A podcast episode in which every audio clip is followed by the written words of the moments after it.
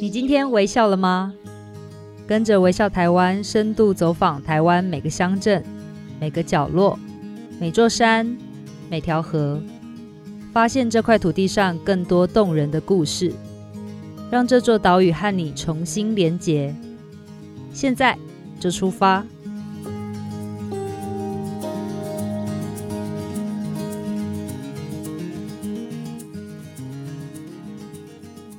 你今天微笑了吗？大家好，我是微笑台湾总监李佩书。今天哦，节目的现场非常热闹，我们邀请了来自高雄的独立乐团浅提。那独立乐团呢，指的是什么？这个乐团的专辑或者是音乐，它不是由主流的音乐公司来做制作的，而是它由都是由他们自己所创作的。那这些年呢，台湾其实有很多的独立乐团崛起。浅提呢，他的音乐就是由他们自己所创作的，当中呢有很多写下的是关于他们对于社会的观察也好，或者是自己生命的经验。不过最近呢，他们刚刚发行了新专辑《婚礼之途》，那我真的是蛮喜欢的，而且真的是听了就停不下来，也很想分享给大家。所以今天特别邀请浅提乐团来跟我们聊一聊，从乐团的成立到他们的音乐想带给大众什么呢？还有关于他们跟家乡的故事。那今天在现场的是担任主唱跟吉他手的依林，以及吉他手红茶，还有贝斯手方博跟鼓手的唐轩。Hello，大家好。嗨，大家好，我们是浅提，我是主唱依林，我是贝斯手方博，我是鼓手唐轩，我是吉他手红茶。哇，听到你们这样讲话，我就觉得哇，真的是非常有默契耶。那我们是不是请依林这边先开始跟大家做简单的介绍？呃，我是本团唯一的女生，然后也是主唱。我来自高雄小港区，嗯，不过我的家族其实都是澎湖来的哦。对，七妹大家应该有听过，七美。对，好，那方博呢？然后大家好，我是方博，然后我是我来自南子区，然后我是一个跟海连接很深的一个孩子，我是海的孩子。嗯，我只要离开海边，我就会觉得全身就没有力量。哇。好哦，我们待会来就这个来深入的谈一谈。我是鼓手唐轩，是，然后我是高雄的旗山这个小镇嗯出生的。好，旗山种香蕉的，对，就是以香蕉闻名的小镇。我是吉他手红茶，我是来自凤山，但是因为从小父母都在市区工作，所以我就要跨区就读市区的学校。然后我是到长大。近年来才在凤山这个找寻自己这个喜欢的店啊，爱去的地方。嗯嗯嗯，哇，我觉得这听了就觉得马上好像回到那个港都南台湾港都高雄的感觉。那我们是不是先就请伊琳来跟我们聊聊，说浅提乐团你们当初的整个成立是什么样的缘起啊？呃，其实我们成立到今年已经六年了。嗯，那第一次有这个想要组团的念头，主要是我写了。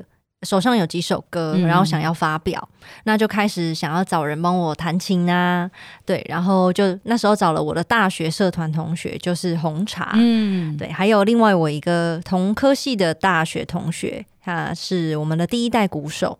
就这样子组起来。那后来因为中间尤其男生嘛，就是毕业之后面临到兵役的问题，所以中间有换了几个人。那最后是碰到了唐轩，然后方博，我们四个人这样子一起走到现在。嗯嗯嗯，我觉得真的很不容易哈，因为呃，你们的这个整个乐团的成立，然后一直到走到现在，那我觉得又刚好四个人又是高雄人，这件事情就很还蛮难得的。那你们那时候凑在一起，完全就是因为音乐人的关系吗？其实高雄的这个独立音乐圈啊，哦、还不算很大，嗯，就是大家都基本上都是认识或是听过名字的，对，所以像唐轩，我们在组团以前就已经是朋友了，嗯嗯，然后方博士有一次去台南表演的时候，喝牛肉汤这样结缘的，哇塞。哦，非常的在地感十足。那我们现在是不是先来谈谈你们最新专辑《婚礼之途》？是十二月，呃，二零二一年的十二月的时候才发行的，对不对？是，嗯。那我觉得他这个，我那时候听的时候，不知道一直有一种很想哭的感觉，就是有被疗愈到吧？他其实后面有一个很大的一个创作的动机。他、嗯、其实虽然叫婚礼。然后是之途，对，那其实里面呢，十首歌写的呢，都是我们成长到这个三十岁左右，呃，目前人生的第一个说是大关吗？嗯，对的一个心情跟总结是对。那其中会碰到很多，其实不外乎就是生老病死啦。我们现阶段，而且是人生第一次碰到，嗯嗯，那当然就是会有很多的冲击嘛，就把它写进去歌里面。哎、我真的觉得这件事情很有趣，因为我那时候要来录这个 podcast 的时候，才在跟我同事聊，我说你们还这么年轻，就怎么想要回顾？又而且用人生这件事情，那我我又我另外一个方面，我又想到说，我觉得这样很好，因为我们大多时候就是庸庸碌碌的在过日子。那什么时候可以回过头来看我们自己？诶，至少到这个阶段，我们可以去反省说，也不能说反省，应该说回顾我们到底是怎么走来的，以及我们接下来要往哪里去，往哪里走。这个这样的专辑是不是有这样的意涵存在？有的，而且因为我们四个人，我觉得有老灵魂啦，哦、所以可能就是很喜欢。不停不呃不时的就停下来检视一下自己的人生状态吧。嗯、然后为什么叫婚礼呢？其实也是因为我们发这个专辑的起源呢，是我们去参加了一场。共同朋友的婚礼，嗯，然后它是一个小型的派对。那在那个夜晚上，我们有很多的感触，因为就是会碰到很多以前的老同学啊，或是诶谁的前男女友啦，合作过的对象啊，嗯、不合的、合的都出现在那边。然后你好像就是等于哦，出社会之后第一次有这个机会办一个同学会的感觉，嗯，然后好像我们的人生也跟着那一组新人从红毯上这样子。走过来，嗯，对，那这很很多感触，因为包括接下来可能会遇到，就像你刚刚讲的生老病死，然后有新的生命出生了。那我而且我自己很喜欢你们写下的那那一句话，就是日子轻如夜，然后生命如卷风，从落地那刻起，本来就值得祝福，真的是超美。这是你本人写的吗？对啊，它真的是像一首诗，欸，就是在那个婚礼上面的感触吧。嗯嗯，然后。我就是，我记得新人进场的时候，我拿着手机在录影，就是一边在狂哭的状态，嗯、然后也当然就会去想说，哎、欸，为什么我这么多的感性的心情，嗯、平常会在那一刻，对对对，就这样子迸发出来，嗯、然后当然也回应到自己可能从小到大啦，生长的经验啊，都跟这一切很有连结吧，嗯、对生命是有一种。特别的感觉，嗯哼，伊琳过去都是比比较像是自己作词作曲，但是这次是方博也加入了这一这一次的专辑制作，对不对？是的，嗯，那你要不要谈谈你这次加入这个制作的为什么会想要加入，以及制作的这个过程的心情是什么？其实，在制作这张专辑之前呢，我也有几次的经验是制作可能朋友的朋友的乐团的音乐作品，嗯、然后一直都想要尝试。来制作，然后来可以去决定整整个自己的乐团的作品的全貌。嗯嗯嗯。所以，嗯、呃，可能角色有时候会变成，就是我，我原本是贝斯，就是乐团的贝斯手，但是我有时候要用一个比较上面一层的角度来检视，就是整张专辑的作品。嗯，嗯，我觉得这个感觉就是跟我们可能做编辑的很像。我们过去可能我只是记者，嗯，然后我可能是被决定我要写什么题目的。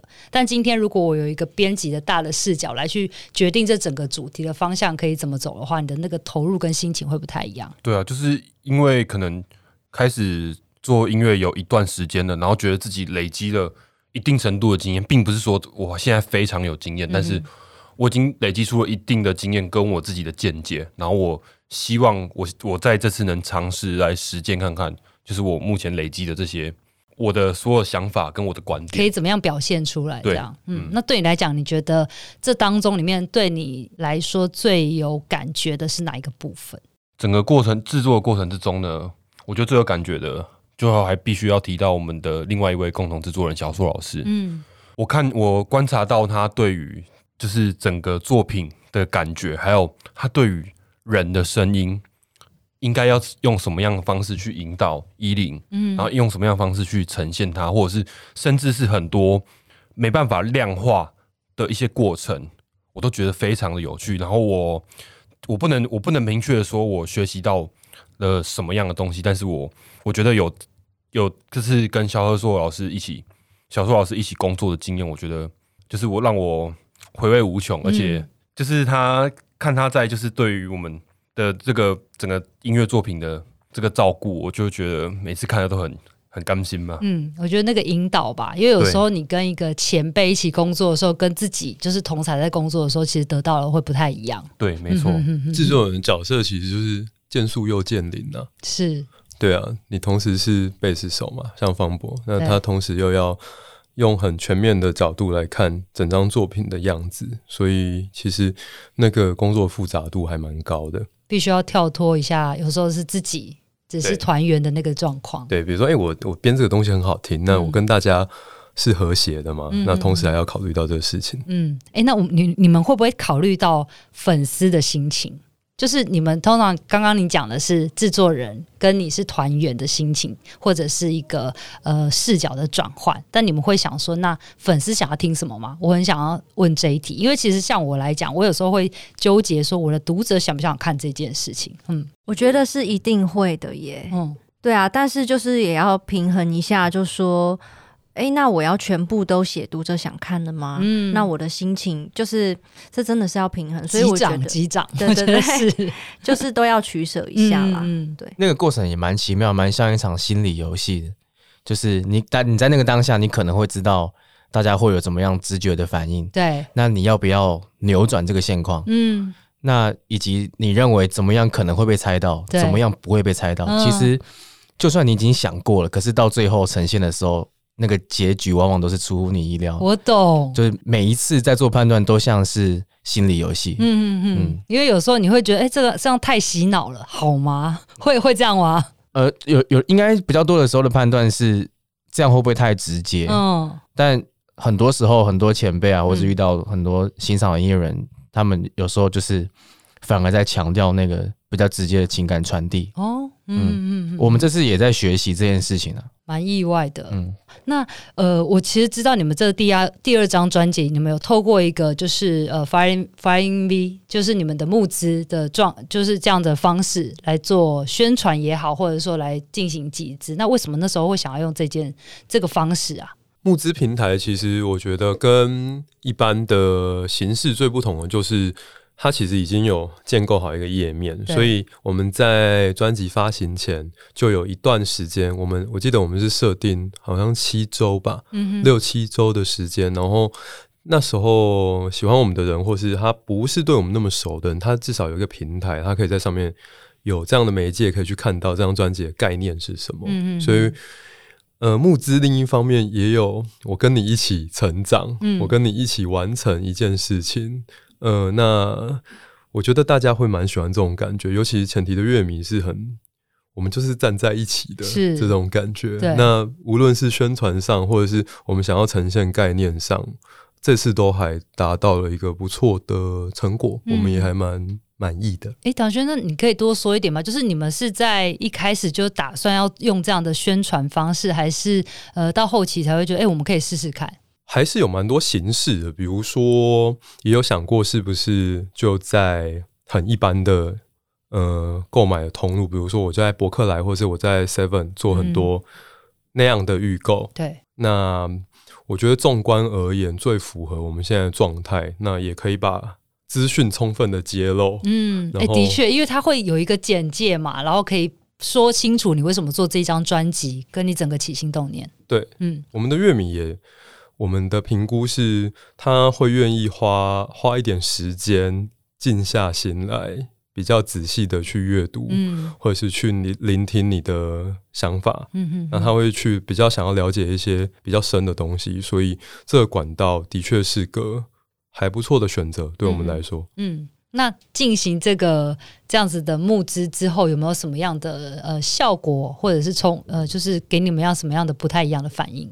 那个时候一周就达标了，嗯、呃，也不能说算是很意外，但是我觉得那个心情比较像像是蛮感谢大家的支持，所以真的应该有一些不是原本的那个乐迷吧。当然啊，你不会知道我是谁，就是在在很多时候，嗯，甚至有些人都不知道专辑长相的时候，他们就给予支持。支持。对，我们是一步一步慢慢放上去，譬如说专辑的设计啊、嗯，商品的设计啊、嗯，这些东西一步一步放上去。的。是，嗯、甚至那个募资里面啊，还有一个是他什么都不要，单纯赞助金额一百块的，也是不少人呢、欸。嗯，对。就可能他们有看到你们的理念，然后这个理念刚好是他想要支持的。对啊，对啊。嗯，那为什么当中其实有一个很特别的回馈品，其实是黑胶，对不对？对。那为什么要用黑胶这个这个东西？我们大家都知道啊，很复古，然后很美，然后呢？诶，从应该从两个方面来说，第一个是、嗯、呃，从声音来来讲，黑胶我觉得是还蛮可以体现出音乐整体。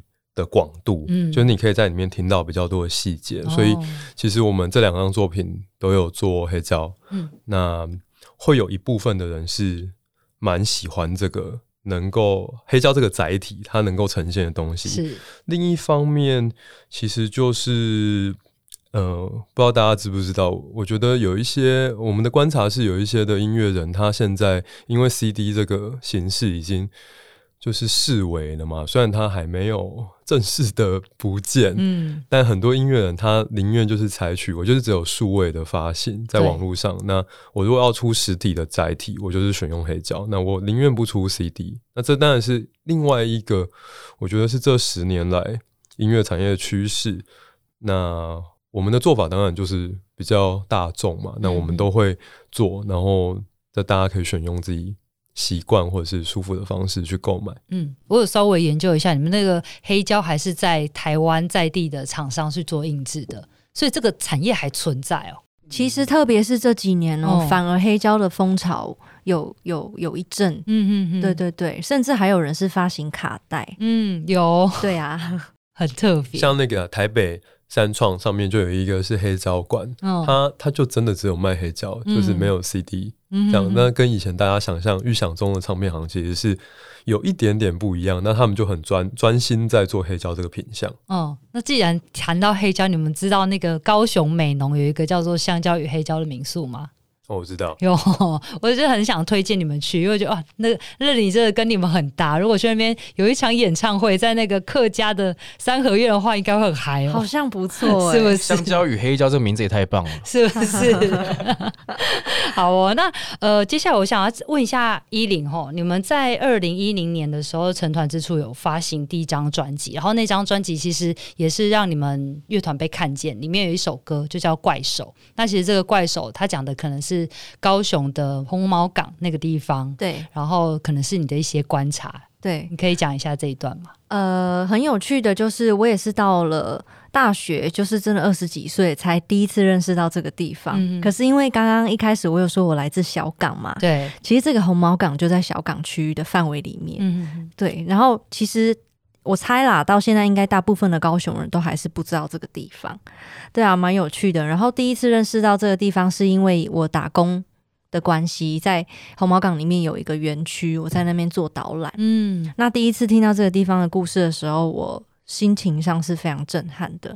因为进到那个园区之前呢、啊，其实你要经过一大段大概二三十分钟的车程，都是工业区的。嗯、对，然后。进到那个园区之后，你才会发现说，原来这里以前是一个两万多人居住的渔村。嗯，然后在民国九十四年左右的时候，就整个是都更，然后迁村了这样子。嗯，然后我觉得那个文化对我来讲是很可惜的，因为它离我家这么近，然后离海这么近，然后可是现在是完全没有看到有。有人居住在那个地方，那对我来讲是很冲击的一个经验。嗯，我其实对这一首歌很有感觉，是我要台湾在官网里面有有谈到一篇大林谱，那其实里面就有讲到红毛港的一些点点滴滴。哦、那其实外人去看到那边就是一个真的是就像你说的那个人走茶凉的地方，对，就真的没有人。但是对于还住在里面，或者是说周边对他有感情、有记忆的人，他们是完全不一样的想法。那那时候你就会觉得你要怎么去书写它，或讲这个故事，就是有有常常会觉得说，在里面的人跟外面人看，就其实是不太一样的视角。但是我觉得你把这件事情写得非常的动人，谢谢。那那你怎么去看这件事情？然后你把它书写完之后，那这个这样的歌曲对你来讲，就是有没有造成你后面的一些书写的一些框架也好，或者是说有不一样的影响吗？呃，第一个就是那是我第一次自己尝试写台语歌，嗯，然后就只是很单纯的，呃，因为我想要把“空杯啊”这个字写到歌里面。空杯啊是怎么？就是跟大家讲一下。输送带，那它是从日文翻过来的。哦，对，嗯、到现在老人家应该都还知道这个单字。嗯哼。然后，那我既然要写空杯啊，那不如整首歌就用台语会比较适合。是对，然后也没想到是引起还不错的回响，其实还蛮令人惊讶的。嗯嗯。甚至还有机会入围，就是金鹰奖。对对。然后，他另外一一个引发我去思考的，就是哎，那我重视的价值到底是什么？那其实对我来讲，呃，人文这个部分的的探讨，对我来讲是比。经济发展还要，就是他他会需要衡量啦。那当我们尤其现在就是社会一直在很快速的发展嘛，那我们人到底需要的是什么？需要被留下来的价值是什么？嗯，我觉得有时候很多事情是没有绝对的答案的，但是如果你不深入了解的话，你其实没有办法判断你自己想要的答案。对啊，对啊。嗯，那我觉得这个也是我当时在找答案的一个过程。你刚刚讲到你用那个台语来写歌词，所以四位对于台语应该都非常认凳，是不是？其实我们在还好了，还好，以南部人的标准还不够哦。嗯，那哎、欸，那你们当初在呃，我刚刚很想要问的是说，像刚刚你们从从二零一六年这样一路走来，然后你们影响最深刻的音乐人，就是谁影响影响了你们？或者说，其实不是音乐人，是其他的人？诶、欸。如果是音乐的话，我觉得像，嗯、呃，不不一定是实质上，嗯嗯，音乐类型的影响，或音乐类演奏影响，我觉得，比如说很深层的影响，那例如是铃声响，嗯，对我我刚刚在看那个，就是我们这个季刊啊，上面写岛屿自信三六八，嗯，我瞬间就觉得很感动、欸，哎，为什么？就是关于这句话，就是。嗯嗯嗯。人在追求的价值是什么？嗯、那音乐人在在现今这个快速变动的社会中，那有疫情的时候，我们什么事情都不能做，那它的价值到底是什么？我觉得这其实是一直在思考的事情。那有很多人为了他自己的理想，待在那个小小的空间里努力，他到底存在什么样的意义在这个岛屿当中？我要那个复议这个林生祥，红茶还是林生祥也是我第一次看他演出的时候，我听不懂客语，嗯、然后我就我就流泪了，这样，嗯。嗯，然后他唱完歌之后，他又解释了一下他作曲的的一些缘由啊，嗯、比如说什么他回来了啊，什么什么县道一一六八啊，什么那种，嗯嗯更正了一八四。一八四一八四。一八四。然后包括灭火器啊，也是我的乐团的启蒙啊。嗯。然后 Easy Shane 啊，他是我台湾最喜欢的 Sing Songwriter。嗯。大概是这些。是。但但是一开始还是一些唱台语的摇滚乐团。唱台语的、哦。嗯。灭火器啊，风籁坊啊。OK。那我自己的话，我想到的反而呃，他们不是做音乐的人，但我觉得他们也是音乐家，嗯、就是我的家族。你的家族？我觉得我从我的阿嬷，然后。爸爸妈妈身上真的得到很多的东西，而且是挖掘不完的。嗯、然后甚至他们就是一直活在我的作品里面。怎么说？你你是用什么样的方式去观察到这件事？比方说，我们这一次这张专辑有一首歌叫《礼物》，嗯，那里面就写到说，无论男男女女都是一份礼物。对，那这当然，因为我是我们家。呃，最小的老幺，然后我们家三个都是女生。嗯，那女生这件事情，在我的生命里经验里面，就变成一件很特别而且很重要的事情。那当然，这个就是我爸爸妈妈给我的经验。嗯，对啊，然后包含呃，在我父亲就是肺癌然后离开之后，这也是一个经验。嗯，然后我怎么跟我呃这个独处的妈妈一起相处，也是一个经验。我觉得都有一直有源源不绝的想法，嗯，从他们身上得到。你从家人的身上把这些人生的经验转化到音乐里面，对啊，甚至是我接触音乐、舞蹈的过程，都是他们给我的。是，那方博呢？嗯，回应到依林的家人的这块呢，我其实也是有的，就是我的听听台语歌的启蒙，一定是来自我的父母亲。对，然后。我妈我妈妈是我妈妈是在就是经营卡拉 OK 的，嗯，就是我舅舅是这个卡拉 OK 的老板，然后他是其中的其其中一个管理员，所以我我可能其实我的基因里面就会有很很深沉的这个爱唱歌或是爱音乐的这个这个这个这个东西存在。哎、欸，真的会耶！我回应你一下，你我我你知道我小时候是在台北的那个夜市长大的，嗯，然后以前的夜市是会摆摊，然后那个摊子是卖那个你说的那个卡带。然后以前听说什么龙千玉啊，还是什么黄以玲，他们会到那个夜市里面直接去那边唱歌，然后卖卖自己的卡带。然后我从小就是在那个环境长大，所以对于那个就特别有感觉。好哦、我们也会我们也会去成品唱歌，嗯嗯、然后卖我们自己的 CD。下次也想要去夜市哎、欸，真的哎、欸，因为你们是不是也有在那个市场那边有做过一次的？对有有有，嗯，那次也是。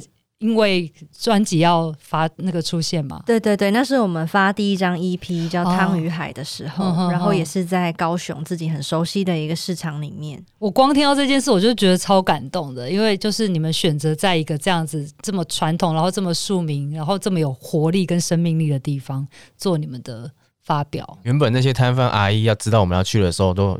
有点不太想理我们，嗯，但是那天那个佩塔来干嘛？对对对对，那天开唱的时候，阿姨还送书跑呢，哇，对吧？送饮料还搬那个电风扇给我们吹，完全展现那个港都人人情味。对，好哦，那我们就先休息一下，待会儿回来听更多的故事。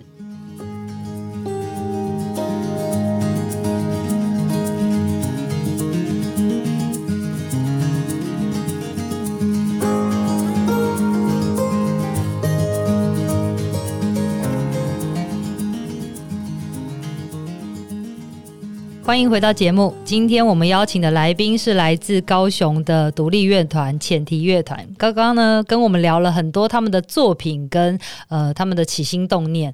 那接下来呢，会想要来聊聊他们跟他们的家乡的关系。哈，那很想要知道的是，浅提其实是在高雄成军，然后你们四个四个也都是高雄人。不过像你们现在应该是有一些住在。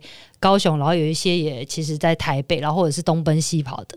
那我很想问问你们四位，就是你们分别离开或住在哪里？最主要的原因是什么？因为我们常常讲到一些关系人口啊，或者其实现在移居真的都很流行，而且我觉得以台湾的 size 来讲，其实是很方便的一件事情。那我们是不是从依林开始，先聊聊你现在住在哪里？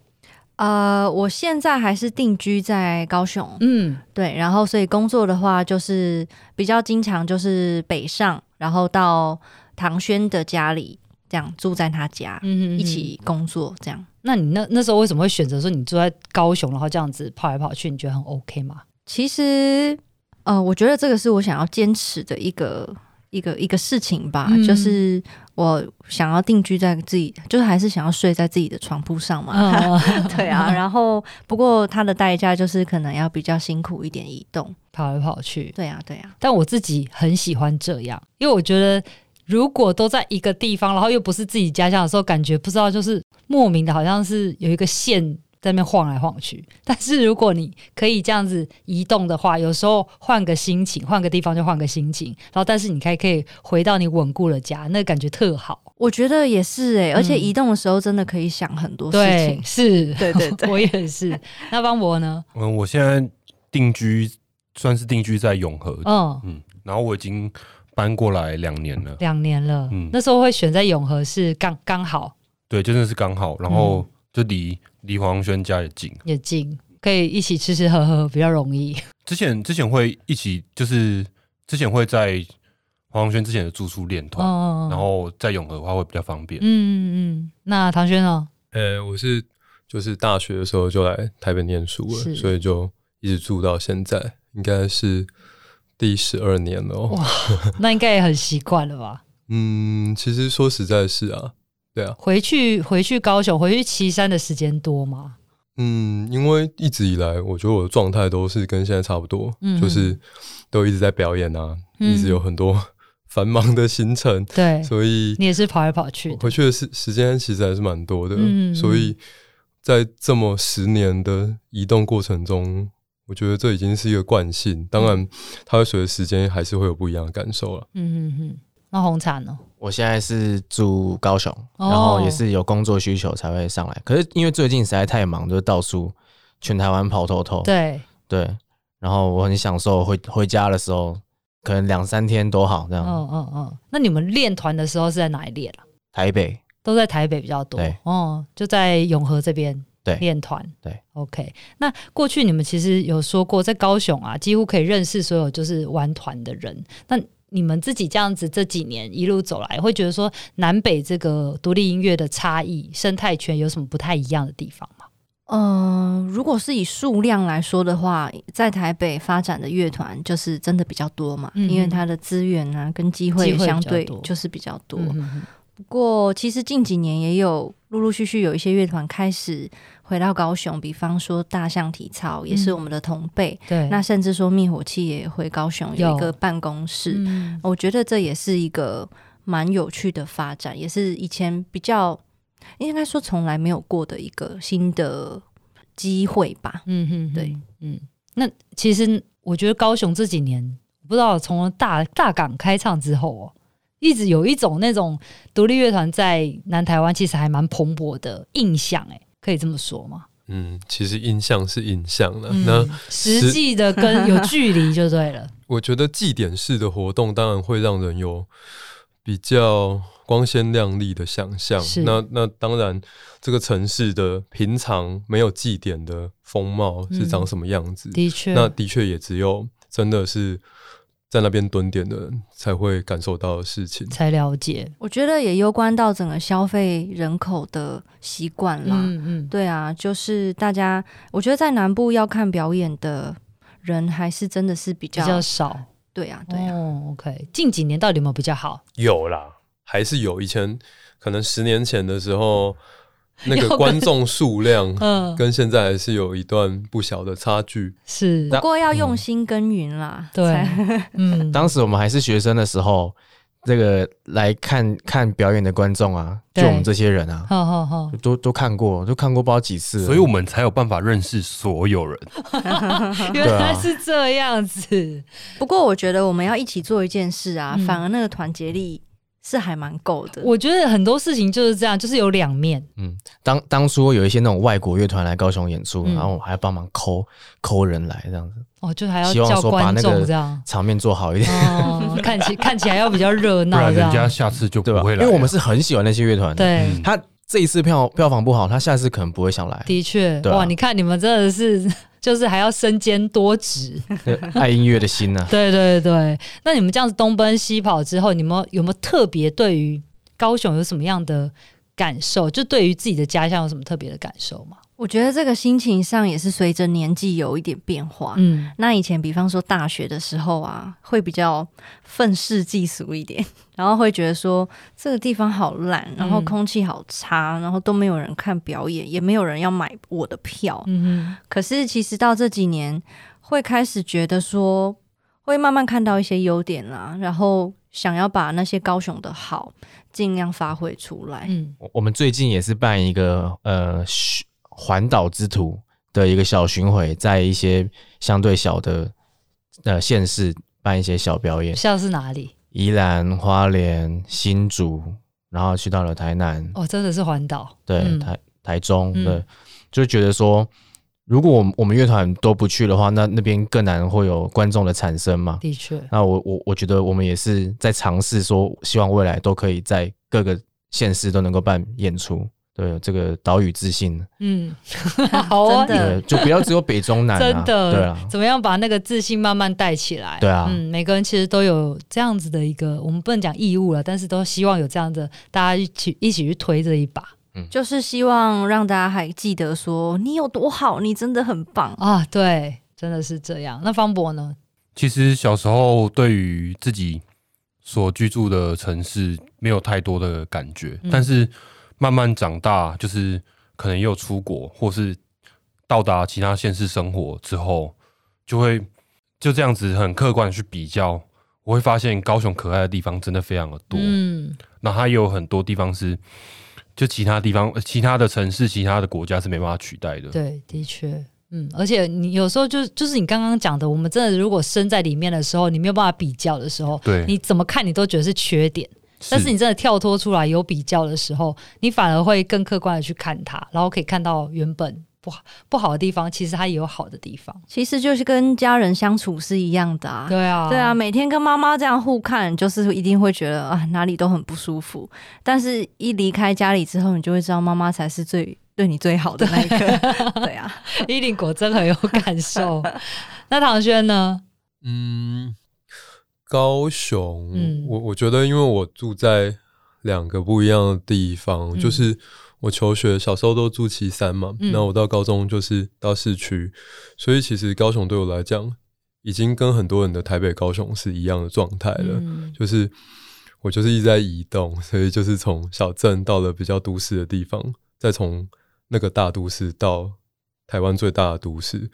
然后我觉得我的历程还蛮还蛮像那种乡下的小朋友他被期待的样子。嗯。所以我觉得，嗯、呃，如果从好好的方面来讲，当然就是我觉得这些经验都是都是可以让我有很多不一样的养分，然后让我这个人变更多元吧。我们刚才在节目开始之前也跟唐轩有聊到说，就是因为你是在岐山出生的小孩嘛，那你你对于香蕉产业熟不熟？因为每次讲到岐山都会讲到香蕉，那你也说你其实还蛮了解的，这跟你自己。在思考家乡这件事情是不是有关系？嗯，的确有关系。那我我觉得这件事情它就是一个教育的过程。嗯，你小时候接收到什么样的教育，怎么样的人跟你相处，那你面对土地的态度是什么？你有没有意识的在看待这件事情？坦白说，我觉得它是一个没有门槛但又有门槛的东西。嗯，对，你同时是很可以亲近你的土地。那很多乡下的小孩子是离农的啊，嗯，他住在田旁边，可是你不认为这个有价值，你就会跟我一样，有着一样的成长，嗯，读一样的学校，可是你长大之后，你就不会对你的家乡有任何的感受了，嗯，这样的人还是蛮常见的，是，那，那当然我，我我会，我当然也会期待，比如说我的下一代，或是我身边的人，他可以多去体会每一个东西的价值是什么。所以，我们现在常常讲那种教育，现在不是有很多那种父母亲会愿意带小朋友去田里面体验，或者说一些乡土教育的重要。我觉得有时候可能外表看是蜻蜓点水，但的确，如果长期看来的话，的确会有影响力的。对啊，就是那你吃饭的，比如说我们最近就很喜欢到处吃饭嘛，我们一直以来表演都很喜欢吃各各各处的美食。那你的食物到底怎么来的呢？它也是一个，我觉得是很现代化的过程中，你可能会开始思考的事情。没错，我的东西到底是，嗯、呃，有认真的被种出来吗？嗯嗯，那还是他们是一个很工业化的过程？对。那所以背后种他们的人，这些农夫，他们的努力，他们是这片土地的人，他们代表着什么意义？嗯，我觉得这就是你光吃饭，你就会想到背后土地跟你的影响。没错，不过啊，你看你们现在的那个工作，的确就是你们自己每个人都心里面真的喜欢而且认同他的，然后透过这个工作去产生你们的影响力。不过我常常觉得我们这个世代，尤其是我啦，我那那个时候小时候就是只要是想画画，或者是你是说我以后要当作家，我以后要玩音乐，都会被骂。会啊，对，然后你知道他，他会怕我们饿死，你知道，长大会饿死，所以你们也是吗？是啊，小时候都会被念这样，所以我们其实都还做了算叛逆的选择吧，到现在。哦、我我我很想听这一段嘞，我们是先从红茶聊一下。嗯，我觉得我们家算比较温和。哦。我爸妈可能会用暗示的方式说有一个那个面试的机会，或是会帮你介绍一些饭局，这样说有关系这样子，其实也不难理解啊。他们当时能够争取到比较好的工作，那他们那个年代经济起飞嘛，那那那个历程是不一样了。对，那我可以我很能够理解，但我觉得我现在在做的事情，我也有一点想要坚持说，那我们这样不能养家吗？不能养小孩吗？那我也希望说未来的。社会能够有更多元面貌嘛？就是又不是说万般皆下品，就是其实你你的孩子其实还是能能够顺利长大了，然后。然后，身为父母的，呃，各位朋友也不要这给他太多压力，这样子让他们去发展。就是我们终究是人生的一个好旅伴嘛。嗯嗯，也不是说你选错了科系你就哇你完了这样子，也不是这样子。人生还是可以有很多选择的。对啊，我是愿意相信这件事情。嗯嗯，所以父母是比算是比较能够沟通，后来也同意你的选择。对啊，那后来慢慢这种这种饭局就减少了，那种这种哪里说有一些面试机会就也就不讲了。这样，OK，哦，算是还蛮顺利的。那唐唐轩呢？我觉得我偏比较倔强哎，嗯，就是因为我大概十六七岁就想要做这个工作了，哇，所以是很早就知道自己想要什么的人。所以我觉得我是最不想要在音乐事业中做妥协的人。嗯，比如说我想要用音乐赚更多钱，嗯哼，就这件事情其实是被它背后的意义是我想要让它是一个完全正常的行业，比如说大家都会。在看音乐产业，都会觉得那你很辛苦，嗯，可是你一般的工作也是很辛苦啊，对，所以我觉得大家会有这个印象，其实就是我觉得它或多或少有被贴一个标签，嗯嗯，我我是很想要尽撕下那个标签，尽全力的撕下那个标签，嗯、然后比如说我们今年也有开公司嘛，那就让很多事情我们就是跟大家都一样，嗯。当然，当然，这件事情最后会走的怎么样，我们还要继续看下去。对，但是对我我，所以我在对于音乐成为工作这件事情，其实是因为已经想了十几年了，所以其实是比较没有怀疑的。嗯嗯嗯。所以你的意思说，你就是开公司，然后让员工领一个我们社会价值里面比较正常的薪水，然后又透过这样的方式去 run 一个音乐产业吗？嗯，理想状态当然会是这样子。对，所以那。因为这件事情在我们二十几岁、接近三十岁才刚开始起步，所以之前酝酿的时间也还蛮久的。嗯、那我们就看一下接下来会有什么样的成果。了解。那方博，你这边呢？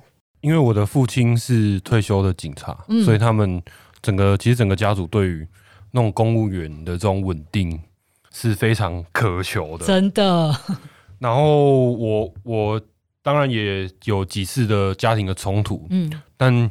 可能最关键的那一步还是，就是我我开始断开那个经济资源，就是我开始用我的这个音乐的工作，可能不一定是乐团，可能还有还有其他的，但是也都是跟音乐相关的工作。我先尝试用这些工作让让他可以养得活自己。嗯嗯嗯，就是自立啦。对，我就先自立。对啊，嗯，嗯，这样总没话说了吧？对，然后包包含说，包含说搬来台北，也可能也是有一个。有一个象征意义是说，哎、欸，我我觉得我我现在想要尝试看看离家去生活，然后我想要自己自己在外面生活，给你给你们看的这种感觉。嗯嗯嗯，OK。但我还是我还是很爱我们的家人，然后我我我也感我也同时也感受到他们对我的爱，这样。嗯嗯嗯嗯。那最近有没有比较好了？就是他们对于你工作的认同上面，最近都蛮好的。而且我我发现一件非常让我感到讶异的事情，就是。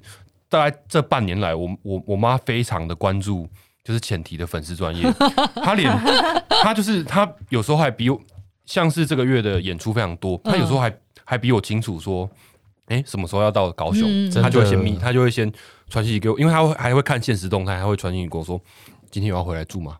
好感动，嗯、真的。真的，哎、欸，其实我妈妈也是、欸嗯、一样，哇，他们还是心里面还是支持，然后现在总总算化为行动了。那依琳这边呢？我的话，我是我主动传这个月的行程给我妈，嗯、然后我发现她好像也不太在意。对，然后我觉得我我面对这个工作选择的历程跟唐轩好像比较接近。嗯、我也是很倔强的小孩。是。然后，其实如果我现在不做音乐的话，我应该也是会做另外一个可能会饿死的行业吧。哦、可能就还是脱离不了译文这个这这一块。是。对啊，然后所以一直到大学的时候。妈妈就知道我这个性格嘛，连小时候算命的都说我很倔强了，嗯、所以你知道，就是他应该早有心理准备。对啊，拦不了的啦，所以就让我去吧。嗯，对。然后我看到你们四个，我就会觉得说，台湾就是这么可爱，就是它可爱点就是在于它很多元，然后还可以有很多选择，然后不管你选择什么，只要你全力以赴，你都可以在这片土地活得很好。不敢说很成功啦，就是大家定义的那种成功。嗯、不过我觉得我们在精神上也都是。很饱满的吧，嗯，对、啊，对，而且我觉得现在没有什么所谓绝对的成功，你们有没有同样的感受？我觉得每个人可能定义都还是不，不太一样。可能我们我们当然也会自己设定说，哎、欸，我几岁的时候想要赚到多少钱，嗯、也都还是会有这种啊。对对，那就是看怎么平衡了。哎、欸，那我我很好奇，你们就是一个音乐人啊，一天通常都是怎么过的？嗯，我是红茶。嗯，我觉得分分呃。制制作期、宣传期了。哦，在写歌的时候，我我相信大家不太一样了。对，就有些人可能是呃朝九晚五，帮自己安排一个固定时间；嗯、有些人可能是熬夜派，每个人不一样。嗯，然后那宣传期就是。你每天都是 on 的啦，嗯，没有 off 啦，嗯哼，对对对，嗯，大概是这两个阶段，就是像我们截稿期一样，嗯，没有没有什么上下班的啦，嗯嗯嗯嗯。但我们最近有在练习说，我们下了舞台之后就要跟舞台说谢谢舞台，然后给自己一个仪式下班这样子，哦，很好，就是那个打卡的那个点在哪里？那平平常呢？如果非宣传期的时候呢？如果是一整天没有事的情况，哇，就是。耍废耶、欸，可以哦。我觉得这个很重要哎、欸，嗯，这个很重要，就是去看你想看的书，灵感的来源，然后看电影。哦，我很喜欢看电影，嗯，然后养一些花啊，培养一些新的兴趣。嗯，像之前疫情期间嘛，我们就是一边也在做歌，然后各自都有在家培养一些兴趣，比方说煮饭啊，嗯，养花、种花或是什么的，看风水 连看风水都可以耶。对，方博呢？那我就来分享一下，就是平常在构思创作的一天是怎么过。好好好，因为这个呃，就是在产生创意的这个过程中，每个人的程序其实不太一样。是，所以我的我的状况呢，通常是我会先拿起乐器来，可能一两个小时，然后真的真的想不出一个什么东西来的时候，呃，我就会出去走走。嗯，然后这个其实这是一个非常非常。没有办法探讨说效率的一个工作流程，但是我可能一出去会出去个四五个小时，或者是可能今天就今天只有那两个小时是在电脑和乐器前面，接下来的一整天甚至到就睡觉之前，我可能都是在外面晃。我会我我我会喜欢出去，呃，骑脚踏车，或者是。或者是直接就是骑机车去、嗯、去到比较远的地方，呃，可能也是这两年我有在我还在探索台北地区啦。对，嗯，哦，OK，就是可能比较陌生的地方去看一看。对，然后我就会可能利用这个骑车的过程之中，就听一下就是刚做的东西，或是之前练团的东西，嗯、然后再去让它在我脑袋里面转久一点。嗯嗯嗯。然后我再回来，再看看能不能再生产出些什么。然后没有的话，可能。有有时候可能会一个礼拜都没有这样的东西啊，有的时候可能，哎、欸，出去个十分钟回来就有了。对，嗯，的确，就是构思创作的每一天可能会是这样子过。嗯，这边想要提供给大家一个比较有画面的方式，就是大家可以去搜寻 NHK，就日本电视台有释出一个宫崎骏的四季。四集的纪录片、嗯、里面就有记录到宫崎骏非常完整创作的过程，嗯，然后我觉得跟我们的生活是很类似的。很像 OK，好，那唐轩呢？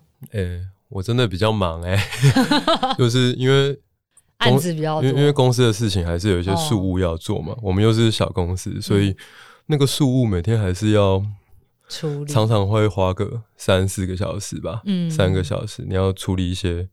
账啊，嗯，或是处理一些案子的的文件什么的。然后乐乐团在忙的时候，像宣传期的时候，当然就是要以这个为主嘛，所以只能找一些比较零散的时间来处理这些事情。比如说早上十点以前，八点到十点，或晚上十点到十二点。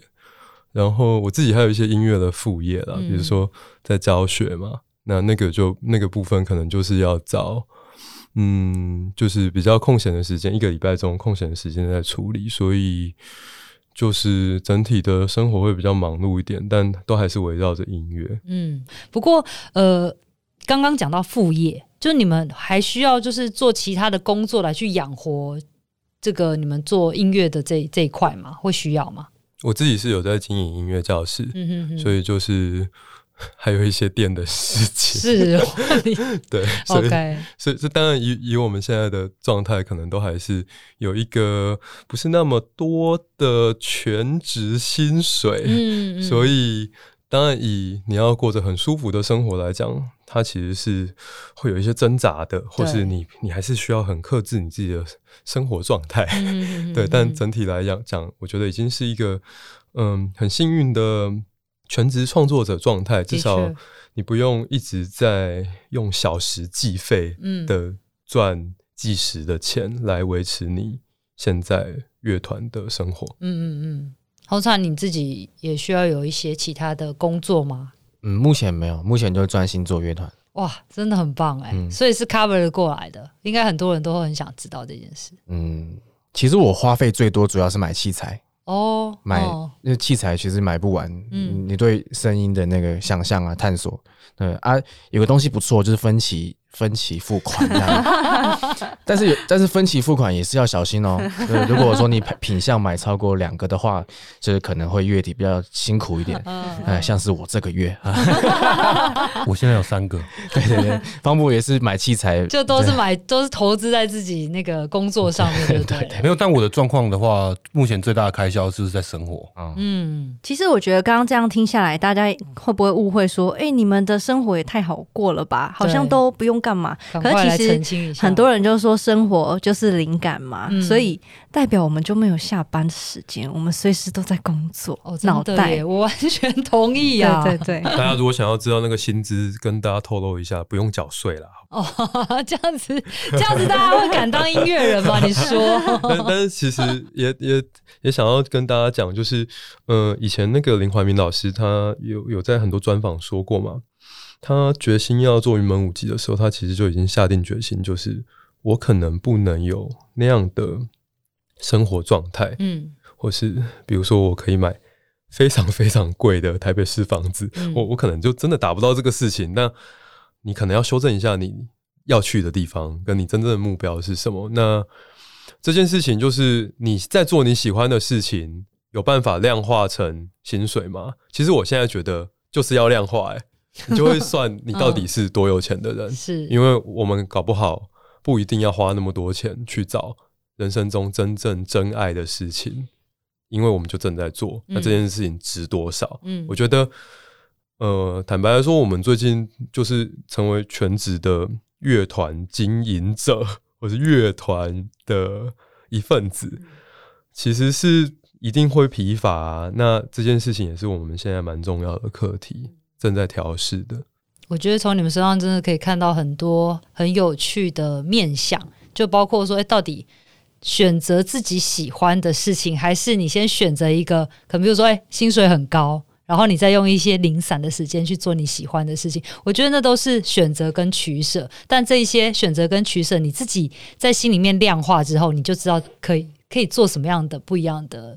选择了，真的、就是、是啊。然后在这边也想要呼吁，就是我觉得像以这个乐团或是艺文工作为主要收入来源呢、啊，对其实跟父母之间的沟通啊，我们可以多试出一点意愿，然后多跟他们分享一些我们现在的状态。对，对我觉得这个是，其实他们也不是说担心你啊、呃、什么买不起豪宅，也不是这样。嗯、我觉得父母只是想要知道大家的状况。对，我也觉得是这样。对啊、而且我觉得我们也算是蛮幸运的人的，我们。我们就是有很很健全的支撑系统啦，嗯嗯，就是家里的事情，我们我们可以比较放心的做我们自己的工作。没错，这一点就很差、嗯、差很多了。对对对，嗯，我记得我有一些就是可能从农的，或者是一些也是比较创作型的受访者，他就跟我说，他很谢谢我们，为什么？因为就是。呃，因为我们的报道或者一些哎露出媒体的露出，会让他的父母很安心，知道说 哦，原来他们其实算是哎小有成就也好，或者比较了解他们在做什么。所以刚刚依林讲的很对，就是你有没有办法跟你的父母亲有多一点沟通？他们其实不一定要你赚大钱，但是他们只是希望说，哎，你其实是他们知道你在做什么，然后他们知道之后他们相对会比较安心。对啊，而且既然你是这么喜欢一件事情的话，为什么没有这个意愿要跟父母沟通呢？对对啊，很好的。的提醒。那最后我很想知道说，哎、欸，你们那个其实聚餐重于练团啊，当然不能这样讲，但是你们很花很多时间相处。那相处的时候，很多的粉丝会很想知道说，欸、你们都去哪里啊？尤其是高雄，是不是跟我们推荐一下？哦，我要先推荐一个。好，先讲先赢就对。我要先推荐一个，就是嗯。呃大概是一个月前吧，嗯，唐轩约大家就是练完团，在高雄，那时候刚好在高雄练团，嗯，练完团我们一起去吃一间很棒的餐厅，是哪一间呢？是是可以，我们是可以直接讲名字的吗？可以啊，小是吗？对，福德小馆哦。然后他他是是用在地食材去做，呃，比较比较西式的做法，嗯。然后他的他的料理的方式非常的创意，而且。符合就是我们需需要去品尝那个食物原本原味嗯的一个概念，嗯、然后他们每每一道菜都非常的用心。有，我这我有去过，因为就像你刚才讲的，他是用在地的食材，就是他很告诉你说，哎、欸，这个红萝卜是哪哪里来的啊？嗯、这个这个蔬菜是哪里来的？嗯，很有意思。我是红茶，我要推荐的是四间咖啡店。第一间是凤山的河马咖啡。四间咖啡店，OK，赶快大家笔记。河马咖啡是我，哎、嗯欸，这样子好，没关系啦，那就讲了。他是我最常太多人是不是会遇到你吗？对，可是他那个店也很小啦。嗯，他是我最常去的咖啡店。嗯、然后另外一个是一盏咖啡，嗯，一盏灯的一盏，然后灰咖啡跟路人咖啡。为什么会特别推荐这四间咖啡店？主要是我朋友三个在开。开咖啡店，那另外一个是我真的很常去，嗯，我回家只只要他有开，我就都会去。河马吗？对，河马。哦，OK。然后他是那种家庭式的，就是有一些那种叔叔阿姨啊那边聊天啊。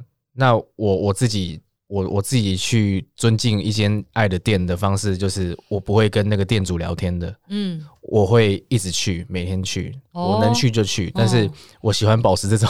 不打扰，不打扰的这种，嗯、我让他知道说我我很爱你，在支持你这样。但但他应该看得出来，这些借狼那也打刚来。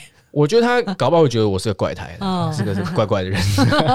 总 总之，这这几间咖啡店是我真的很喜欢的。嗯、回音红茶、路人咖啡是我最常去的咖啡厅，然后他的咖啡就是可能是在我目前喝过的。咖啡里面在一百块以内，嗯啊，我我最喜欢的，嗯，我最喜欢的一间店，很用心在咖啡上面。嗯、那唐轩嘞？我想要推荐那个高雄那个发餐南霸天，南霸天简天才师傅开的。我、我他他原本开的是很高级的 fine dining 嘛，啊、是 Thomas Shen，但但我我想要推荐的是 La One。老万是他后来又开了两两间店，一间是在 Thomas Street 旁边，另外一间在那个北高雄。然后老万大概都是就是比较平价的，可能五百块到七百块的欧式的料理，也很可以耶。对对对，哦、然后它也是跟刚刚方博说的福德小馆很像，就是选用很多呃台湾的食材，我们就是就是减碳嘛，嗯，对，然后。呃，用它的很独特的手法，然后在服务上也都是非常的好，那就是让大家可以体会到很多食物的本质。哦，像我们我们从那个发餐咖啡店都有了，那依林呢？依林压力很大，对我压力很大，怎么办？呃，我很喜欢吃一些小面，嗯，然后或是肉燥饭这种，哦，这个很需要啊。肉燥饭的话，我自己是最爱，每次回高雄都会买前金肉燥饭。前金肉燥饭，然后也会很常在那边碰到一些名人哦。嗯、然后另外，前金它就是前金区的前金吗？对对对，它 Okay, 在路人咖啡旁边，所以大家可以吃完前金的肉燥饭再去路人咖啡。没错，是会两个一起搭配。嗯。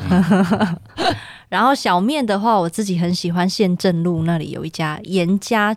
自制面店哦，所以他们的面是自己做的。对对对，然后是很简单的面。嗯、我觉得工作了很累的时候啊，来一碗这种面很很疗愈。有时候简单才是最困难的，因为它要怎么简单才好吃。对对对，嗯、而且它跟台北的面是不一样的。怎么说？怎么不一样？因为台北的面呢、啊，台北的面比较多是加油膏，对。可是高雄的面啊，比较多是。类似那种酱油的底嘛，有一些会有油葱，嗯，对对对，是不一样的，猪油的那种，对对对，哦，这个很棒，讲到我肚子都饿了嘛。好，那这一些店不知道大家有没有赶快笔记下来了？那最后呢，我们是不是可以请邀请我们的前提乐团来跟大家分享一首歌？我们要现场唱一首歌送给我们听众朋友，好不好？好啊，那给我一点时间拿一下我的乐器。好哦。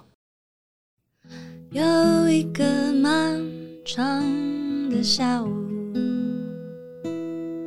传来讯息问起你好不好？要我怎么回应真实的答复？躲着躲着，没想过你都能感觉得到。我喜欢你的幽默感，信手拈来同城市坏下场，有时只是没多想的模仿，久而久之，没想到我变得跟你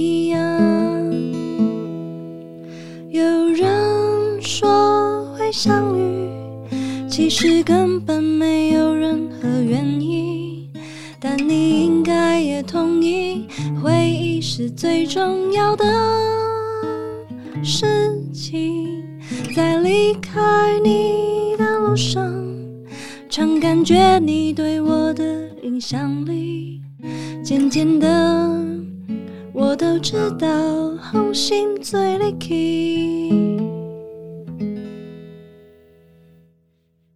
这一首歌叫《又一个漫长的下午》，那就是其实是在写。呃，一个怀念我父亲的一首歌，那也想要送给大家。如果你有一些失去的经验，我希望可以疗愈到大家。嗯，太好了，在这个时间点，真的很谢谢浅提乐团。那接下来，其实浅提乐团有一系列的演出，对不对？一定是不是介绍给大家？对，接下来有三场我们最重要的大型专场。第一场是二月十二号在高雄的 Live Warehouse，再来是二月十八号在台中的 Legacy，最后是三月五号在 ZEP New Taipei，也是我们第一次挑战两千人以上的场地。那也非常欢迎大家带自己的小孩，或是邀请爸爸妈妈一起来看。哇，太好了！你知道我最想去哪一场吗？不知道高雄？哎、欸，你怎么知道？啊 我就觉得一定要去你们家乡支持一下啦！没错，没错，欢迎大家赶快去买票来支持我们的浅提乐团。谢谢依林、红茶、方博跟唐轩。谢谢。节目的最后要送给大家一个新年彩蛋，我们准备了三张浅提的最新签名专辑《婚礼之图》要送给大家。想要签名专辑的，可以分享这集节目到自己的脸书，写一小段听完节目的感想，并且 hashtag 微笑听浅提。我们会在一月十七号抽出幸运的听众朋友，把专辑寄给你哦。谢谢大家的收听，喜欢请提的音乐，不要忘了行动支持他们，也要多多关注台湾的在地乐团，他们的创作能量其实都是是来自于我们脚下这块土地。如果喜欢我们的节目呢，欢迎给我们颗星，有什么想听的内容或任何意见，都可以写 email 或者是留言给我们。今天的微笑台湾就到这边，我们下次见，拜拜，拜拜。